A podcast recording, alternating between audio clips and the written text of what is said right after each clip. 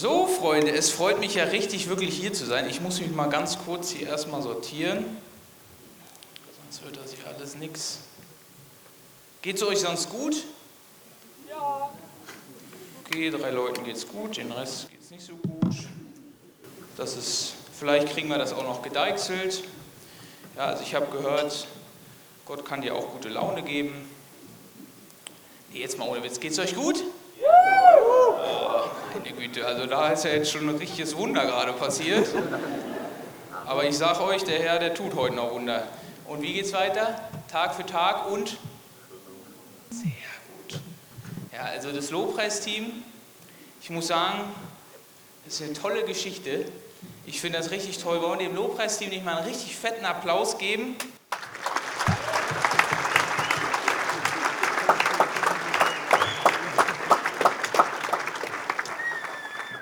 So, ich mache hier gerade nochmal das Wichtigste.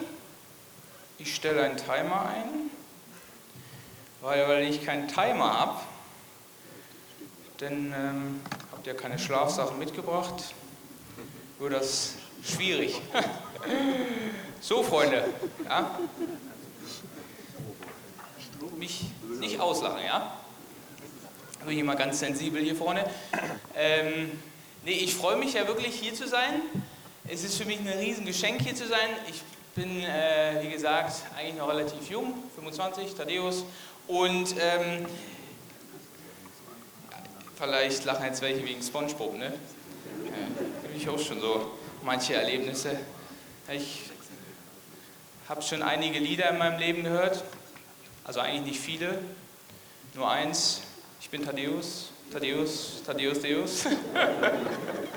An jeder neuen Schule, wo ich kam, äh, immer gesungen, neu auf dem Schulhof. Hielt dann so zwei Tage an, danach war der Chor auch vorbei. Aber ich habe es überlebt. Ja? Ich habe es überlebt. Ähm, es war immer alles ganz freundlich.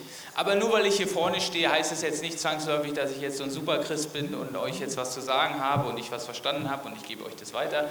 Eigentlich könnte ich auch hier unten im Publikum sitzen, das würde auch ganz gut sein, weil ich bin selbst auf Weg und ich predige nicht, weil ich irgendwie jetzt eine Online-Plattform aufgebaut habe und das vielleicht auch ein paar Leute sehen oder sowas, sondern ich predige einfach, weil ich glaube, dass äh, Gottes Wort kraftvoll ist. Glaubt das jemand in diesem Raum? Da ist hier die Erweckung schon richtig am Brodeln. Ja? Entschuldigung, ein bisschen zu viel Spaß hier am Anfang.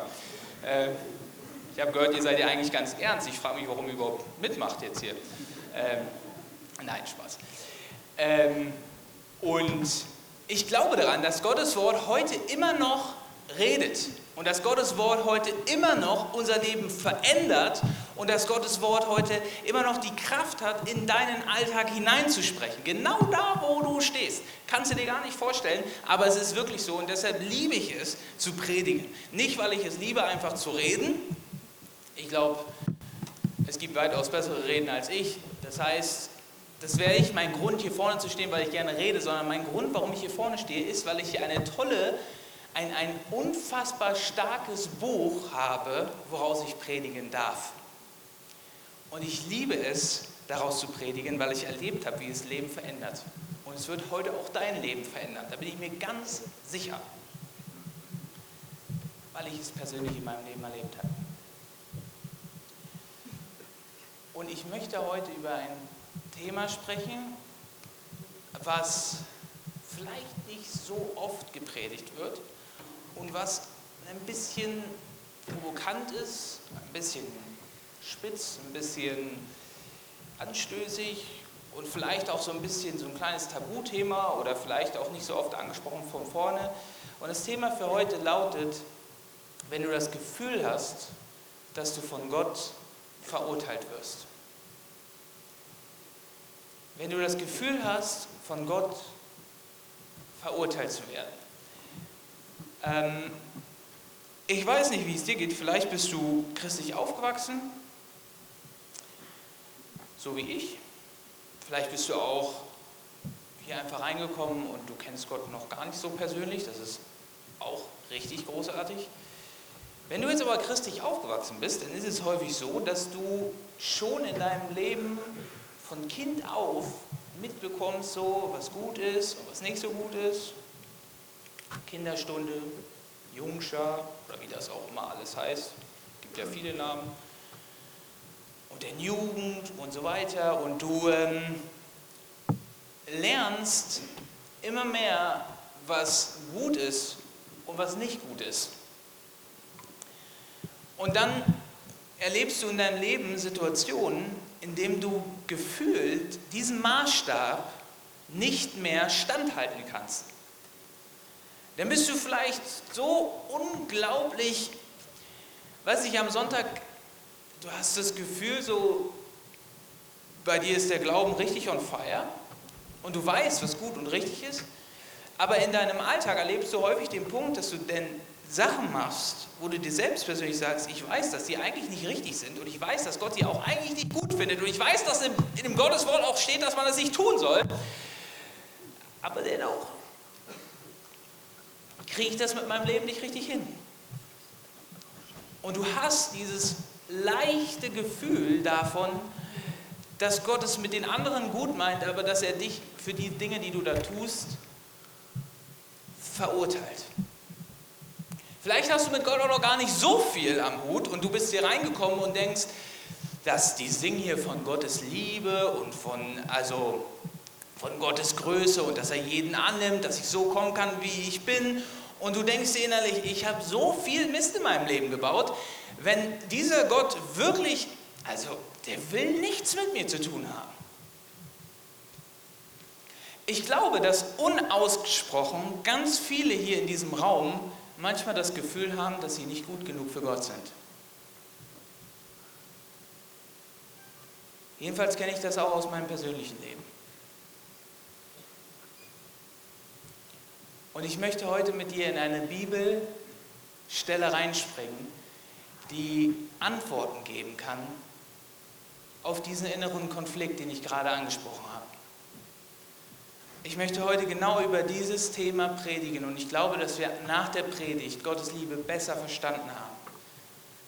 Mein Wunsch ist es, dass du hier rausgehst und verstehst, dass Gott für dich immer Rettung im Sinn hatte und nie Verurteilung. Ich möchte, dass du hier rausgehst und dass du in deinem Herzen verstehst, Gott hatte für dich immer Rettung im Sinn und keine Verurteilung. Und ich habe eine Bibelstelle für euch mitgebracht. Diese Bibelstelle steht in Johannes und sie ist, du musst dir das so vorstellen, Jesus ist unterwegs mit seinen Jüngern und im Johannesevangelium, das Johannesevangelium ist ein, wirklich ein Meisterwerk. Ja? Wenn du dir die ganze Struktur von diesem Brief anguckst, das ist wirklich ein Meisterwerk. Und es gibt eine Szene in Johannes 3, da kommt ein gewisser Nikodemus zu Jesus und fragt ihn so ein paar Dinge. Die, die Kernthemen, um die es in diesem Gespräch geht, sind einerseits Wiedergeburt und andererseits auch, wer dieser Jesus denn wirklich ist. Ob er jetzt ein normaler Lehrer ist oder ob er der Messias ist. Und das ist es, worum es in diesem Gespräch geht. Und Nikodemus war nicht irgendjemand, sondern Nikodemus war wirklich so ein richtig krasser Typ. Okay? Der war viel krasser als meine Wenigkeit, als deine Wenigkeit. Der war viel krasser als ja. Der gehörte nämlich zum hohen jüdischen Rat. Der bestand aus 70 Leuten und die haben im israelitischen Volk, beziehungsweise in diesem ganzen Gebiet, die religiösen Entscheidungen getroffen. Und natürlich war es wichtig, dass der sich so ein bisschen informiert, okay, was ist denn mit diesem Jesus, was hat es mit diesem Jesus auf sich? Also geht Nikodemus in der Nacht zu Jesus hin und fragt ihn so ein paar Sachen. Und aus dieser aus diesem Gespräch möchte ich dir eine Passage vorlesen. Und es ist das, der letzte Teil von diesem Gespräch und er beginnt in Johannes 3, Vers 13. Da heißt es, Jesus sagt das zu Nikodemus, es ist noch nie jemand in den Himmel hinaufgestiegen. Der Einzige, der dort war, ist der, der aus dem Himmel herabgekommen ist, der Menschensohn. Und wie Mose damals in der Wüste die Schlange erhöhte, so muss auch der Menschensohn erhöht werden, damit jeder, der glaubt, in ihm das ewige Leben hat. Denn Gott hat die Welt, denn Gott hat der Welt seine Liebe dadurch gezeigt, dass er seinen einzigen Sohn für sie hergab, damit jeder, der an ihn glaubt, das ewige Leben hat und nicht verloren geht. Gott hat seinen Sohn nicht in die Welt gesandt, um sie zu verurteilen, sondern um sie durch ihn zu retten. Wer an ihn glaubt, wird nicht verurteilt. Wer aber nicht glaubt, ist damit schon verurteilt. Denn jeder, der an dessen Namen er nicht glaubt, geglaubt hat, ist Gottes eigener Sohn. So vollzieht sich das Gericht an den Menschen. Das Licht ist in die Welt gekommen und die Menschen liebten die Finsternis mehr als das Licht, was ihr, weil ihr Tun böse war. Denn jeder, der Böses tut, hasst das Licht. Er tritt nicht ins Licht, damit sein Tun nicht aufgedeckt wird. Wer sich jedoch bei dem, was er tut, nach der Wahrheit richtet, der tritt ins Licht und es wird offenbar, dass sein Tun in Gott gegründet ist. Eine starke Aussage, eine starke Bibelstelle. In dieser Bibelstelle, falls du aufgepasst hast, steckt so die wichtigste Bibelstelle, die wir so kennen, drin. Johannes 3, Vers 16. Diese Bibelstelle bringt auf den Punkt, worum es im Evangelium geht. Aber diese Bibelstelle hat noch so viel mehr zu bieten. Und ich möchte mit dir Step by Step diese Bibelstelle durchgehen und dir erklären, warum sie so viel mit unserem Gefühl zu tun hat, dass Gott uns vielleicht verurteilt. Dass wir das so empfinden. Aber Gott viel, viel mehr Rettung im Sinn hat, als du dir denkst. Und es beginnt in dieser Bibelstelle ganz am Anfang in Vers 13. Es ist noch nie jemand in den Himmel hinaufgestiegen. Der Einzige, der dort war, ist der, der aus dem Himmel herabgekommen ist, der Menschensohn. Und wie Mose damals in der Wüste die Schlange erhöhte, so muss auch der Menschensohn erhöht werden, damit jeder, der glaubt, in ihm das ewige Leben hat. Also Jesus ist gerade dabei, Nikodemus zu erklären, wer er ist und was es mit dieser ganzen Rettung auf sich hat. Und er versucht, das Ding ihm so zu erklären, dass er etwas aus dem Alten Testament nimmt, als ein Beispiel dafür, was passieren wird mit Jesus. Und es ist spannend, weil er ja hier irgendwas schreibt von, was steht da? Und wie Mose damals in der Wüste die Schlange erhöhte, so muss auch der Menschensohn erhöht werden. Jetzt natürlich die Frage, was ist denn da in der Wüste damals passiert? Weiß jetzt jemand? bestimmt ein paar schüchterne Leute, die es nicht sagen und viele, die es nicht wissen. Ich wusste es auch zu einer gewissen Zeit, wusste ich das nicht, was, was ist da mit dieser Schlange in Mose, also was ist da passiert. Ich habe da mal nachgeguckt und da gibt es in 4. Mose eine sehr spannende Bibelstelle und zwar möchte ich die mal vorlesen, da, ist, da passiert etwas mit dem Volk Israel, was ein richtig krasses Zeichen darauf ist, was einmal mit Jesus passieren wird. Und da heißt es in 4. Mose 21, Vers 4, sag mal, könnt ihr eigentlich noch? Seid ihr noch fit? Danke. Das ist cool. Ich denke, hoffe, du sprichst für die anderen auch mit. Vers 4. Vom Berg Hor aus zogen die Israeliten weiter und schlugen den Weg zum Roten Meer ein und Edom, um Edom zu übergehen. Umgehen. Doch unterwegs wurden die Israeliten ungeduldig und klagten Gott und Mose an. Warum habt ihr uns aus Ägypten geführt? Etwa damit wir hier in der Wüste sterben? Hier gibt es weder Brot noch Wasser und dieses Manna können wir nicht mehr sehen. Da schickte der Herr Giftschlangen. Viele der Israeliten wurden gebissen und starben. Daraufhin liefen die Leute zu Mose und riefen, wir haben Schuld auf uns geladen, als wir dem Herrn und dir Vorwürfe machten. Bete zum Herrn, dass er uns von den Schlangen befreit. Und Mose betete für das Volk. Da sprach der Herr zu ihm, fertige eine Schlange an und befestige sie oben an einer Stange. Jeder, der sie anschaut, nachdem er gewissen wurde, wird am Leben bleiben. Mose fertigte eine Schlange aus Bronze an und befestigte sie an der Spitze einer Stange. Jeder, der von einer Schlange gebissen wurde und dann die bronzene Schlange anschaute, blieb am Leben. Also die Israeliten sind ausgezogen aus Ägypten, waren in der Wüste, wurden ungeduldig und klagten Gott an, dass sie nichts zu essen haben, nichts zu trinken haben, dass die ganze Grundsituation einfach total bescheiden war. Und Gott strafte sie ziemlich hart. Und die Israeliten verstanden, dass sie was falsch gemacht haben. Sie kehrten um und baten Mose, hilf uns. Und dann sagt sozusagen Gott, okay, ich, ich schaffe einen Weg der Rettung. Ich schaffe einen Weg der Rettung. Und diese Rettung besteht darin, dass du eine, eine Stange aufstellst mit einer Schlange und alle Menschen, die diese Stange mit der Schlange angucken werden, werden nicht sterben, sondern werden leben.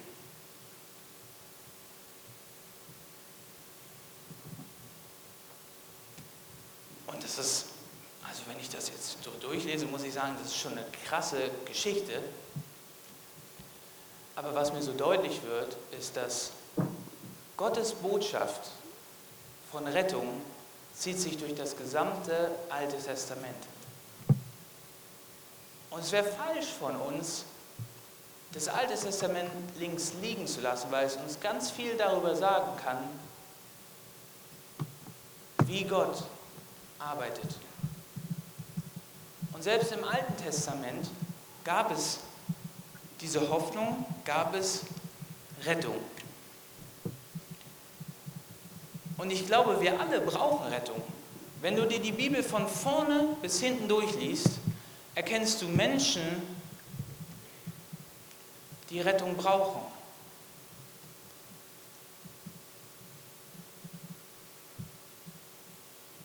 Es gibt so viele Dinge in meinem Leben, wo ich mir sage, oh, ich brauche Jesus. Ich brauche jemanden, der mich rausholt. Ich brauche Rettung. Weshalb?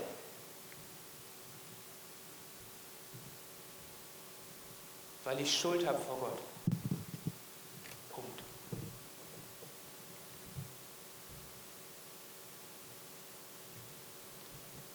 Jeder einzelne von uns braucht Rettung von Gott, weil jeder einzelne von uns Schuld in sich trägt, die Rettung braucht. Und wenn du dir, das, wenn du dir die ganze Bibel anguckst, von vorne bis hinten, angefangen mit, mit den ganzen Stammesvätern, mit Abraham und allen weiteren, weiter mit dem Volk Israel, weiter mit den Propheten und dann später auch bei den Jüngern, Petrus, der Jesus verleugnet. So viele Dinge laufen schief. Und was ich in diesem ganzen Alten Testament erkenne, ist, dass wir Rettung brauchen. Und dass Gottes Botschaft von Rettung sich durch die gesamte Bibel zieht, auch im Alten Testament. Und ich finde das so spannend, weil Jesus erzählt das vom Alten Testament und dann sagt er zu Nikodemus, genau wie damals in der Wüste Jesus sozusagen oder Mose diese diese Stange aufgerichtet hat mit der Schlange, genauso muss auch der Menschensohn erhöht werden, damit der, der ihn anguckt, beziehungsweise der, der an ihn glaubt, gerettet wird. Und es geht weiter in diesem Gespräch mit Jesus und Nikodemus in Vers 16, da heißt es, denn Gott hat der Welt seine Liebe dadurch gezeigt, dass er seinen einzigen Sohn für sie hergab, damit jeder, der an ihn glaubt, das ewige Leben hat und nicht verloren geht. Gott hat seinen Sohn in die Welt gesandt, nicht um sie zu verurteilen, sondern um sie zu retten. Wer an ihn glaubt, wird nicht verurteilt werden. Die gesamte Bibel erzählt eine Story davon, dass Gott sich eigentlich nach einer Beziehung zu den Menschen sehnt. Aber dass etwas zwischen dieser Beziehung getreten ist. Sünde, Schuld. Die Annahme von dem Menschen, dass er es vielleicht auch ohne Gott schafft. Und der Mensch hat sich alleine losgemacht, ohne Gott, und hat versucht, die Dinge selbst irgendwie hinzukriegen, das Leben selbst auf die Reihe zu kriegen und Gott Ade zu sagen und seinen eigenen Weg zu gehen. Und wie ich das im ersten Punkt gesagt habe, zieht sich das durch die gesamte Bibel hindurch und es kommt zu diesem Punkt, wo Menschen verstehen, sie brauchen Rettung. Und jetzt kommt diese Botschaft von Johannes, dass Jesus sagt, Gott hat seinen Sohn, mich, auf die Erde gesandt, um die Rettung zu schenken. Er ist nicht gekommen, um dich zu verurteilen, sondern er ist gekommen, um dich zu retten. Und genau so, wie damals die Israeliten diesen Punkt angeguckt haben und nicht gestorben sind, so sind diejenigen, die auf Jesus schauen und das Kreuz angucken, diejenigen, die gerettet werden.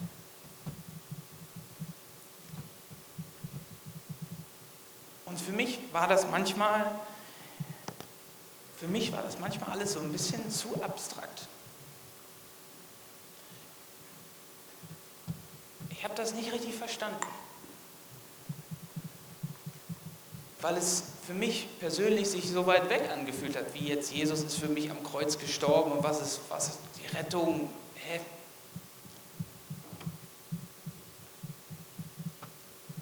Ich habe mich dennoch manchmal fern von Gott gefühlt.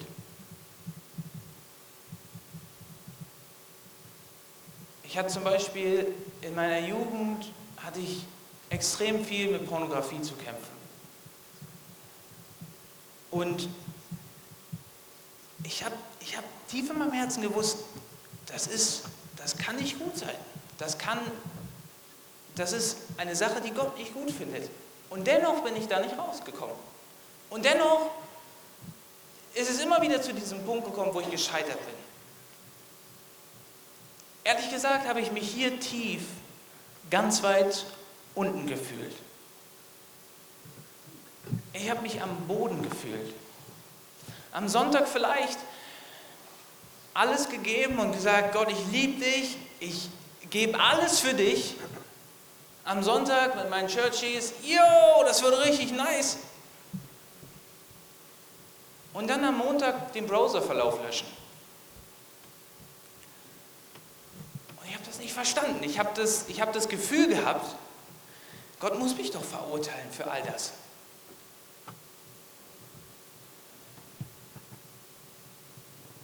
Ich habe das Gefühl gehabt, Gott ist so hier oben und ich bin da unten. Und das ist eine riesen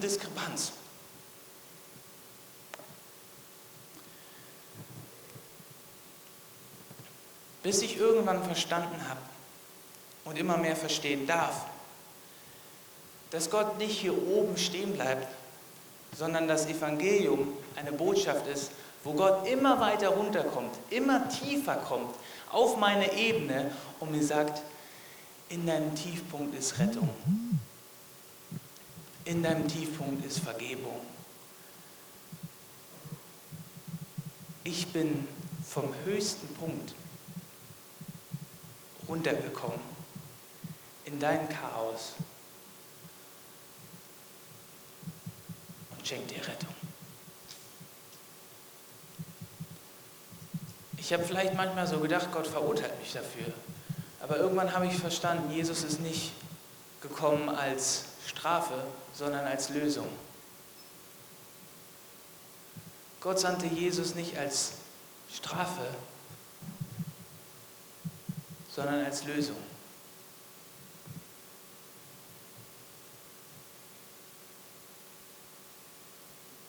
Das musst du dir mal durch den Kopf gehen lassen.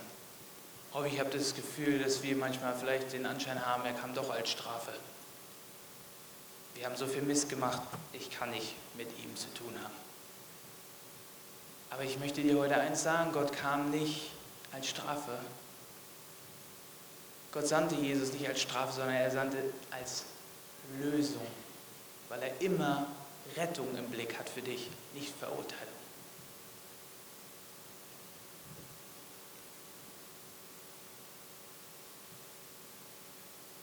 Gott hat seinen Sohn nicht in die Welt gesandt, um sie zu verurteilen, sondern um sie durch ihn zu retten.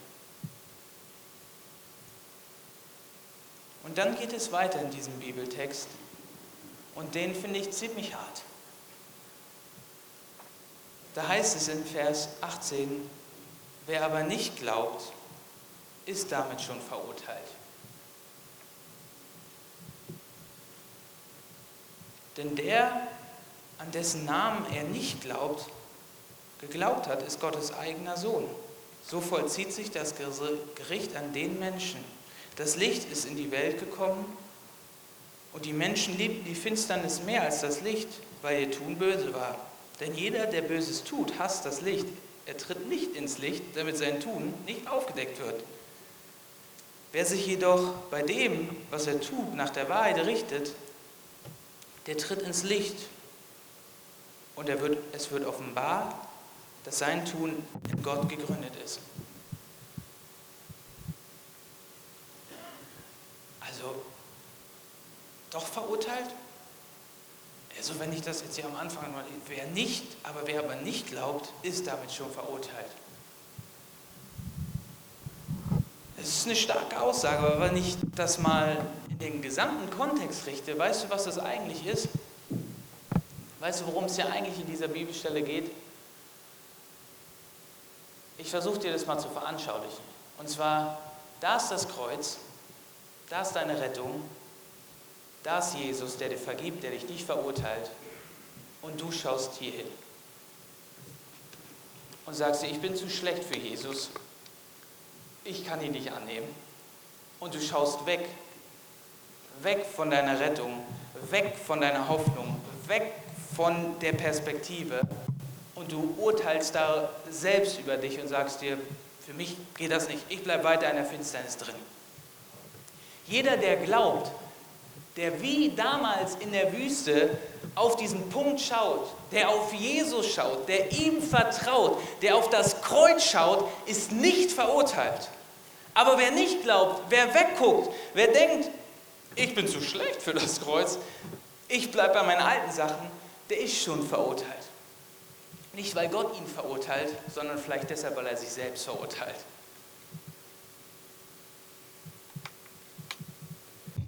Das Licht ist in die Welt gekommen,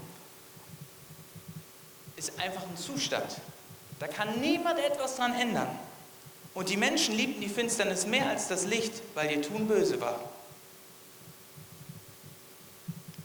Denn jeder, der Böses tut, hasst das Licht. Er tritt nicht ins Licht, damit sein Tun nicht aufgedeckt wird. Ich, Freunde, mit meiner Story, mit Pornografie und all dem, ich habe so lange nie darüber geredet, weil ich immer dachte, ich wäre der Einzige.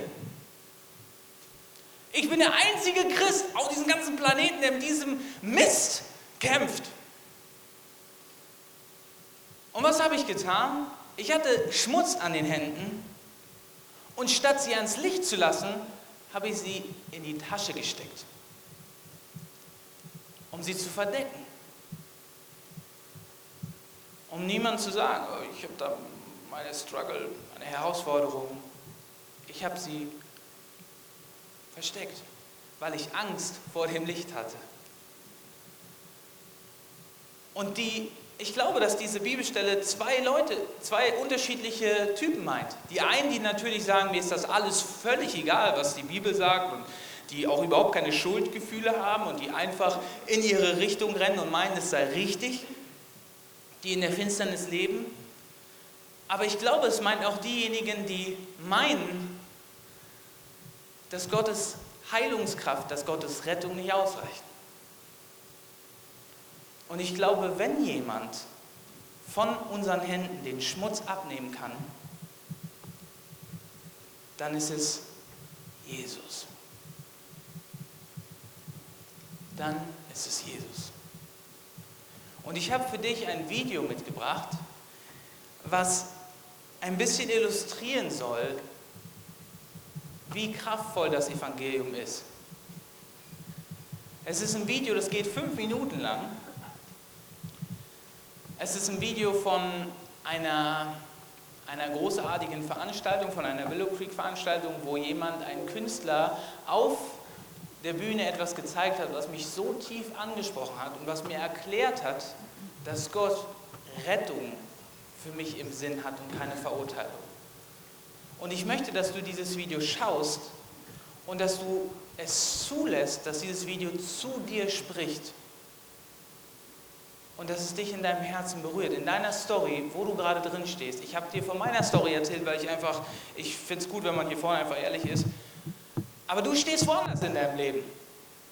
Du hast andere Punkte, wo du sagst, vielleicht Gott verurteilt mich. Aber ich sage dir, da ist Rettung, weil Jesus größer ist als jede Verurteilung. Und wir wollen dieses Video gemeinsam gucken und ich lade dich ein, genau hinzuschauen. Dad has always been a tinkerer. He likes working with his hands and figuring out how to fix things. For example, growing up, I don't remember my dad ever taking any of our cars to get an oil change. That was just one of those things he seemed to enjoy doing on his own.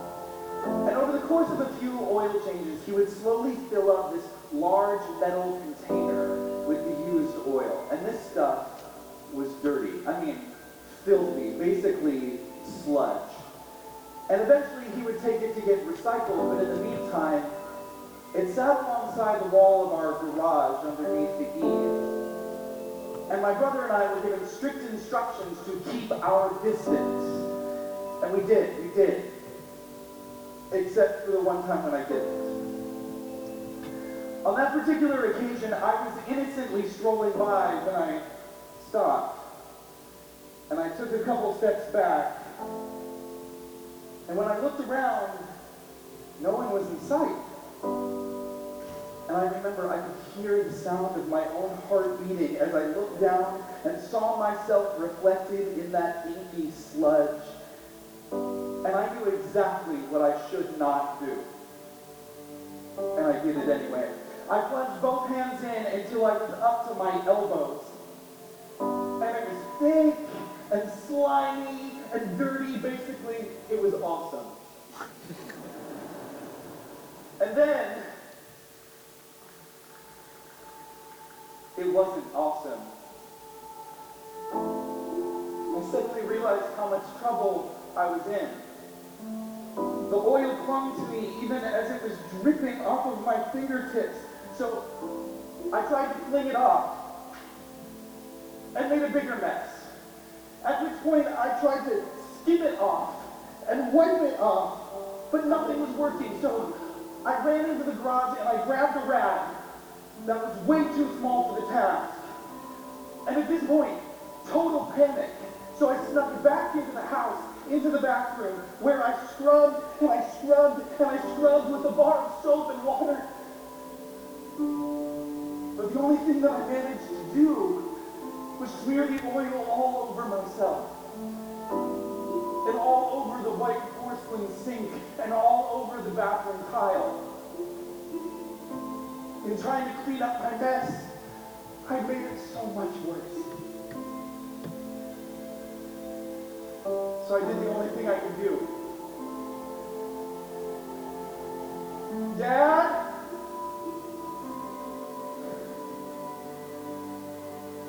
I could hear his footsteps coming from the living room. And then in the hallway. And as he opened the bathroom door, I burst into tears. Without a word, he took one of my oil smeared hands and he guided me to the kitchen. And from underneath the sink, he pulled out this bottle of an orange-scented, sandy kind of soap that he squeezed into my hands. And he stood there helped me wash away the mess that I'd made. I watched as it disappeared down the drain.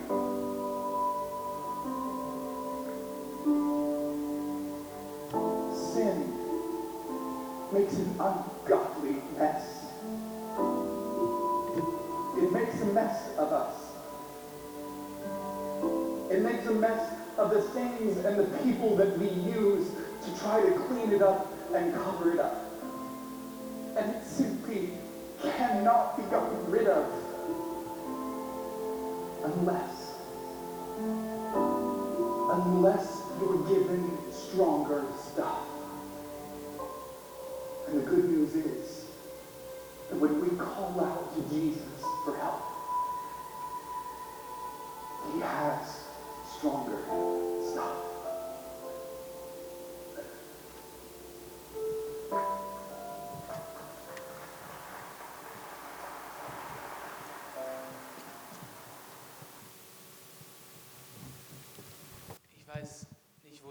Leben persönlich stehst.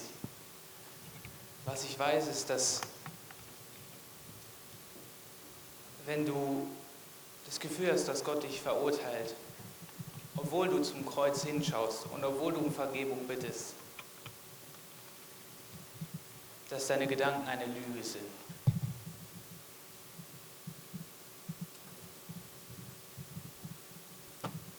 Eine ganz, ganz große Lüge.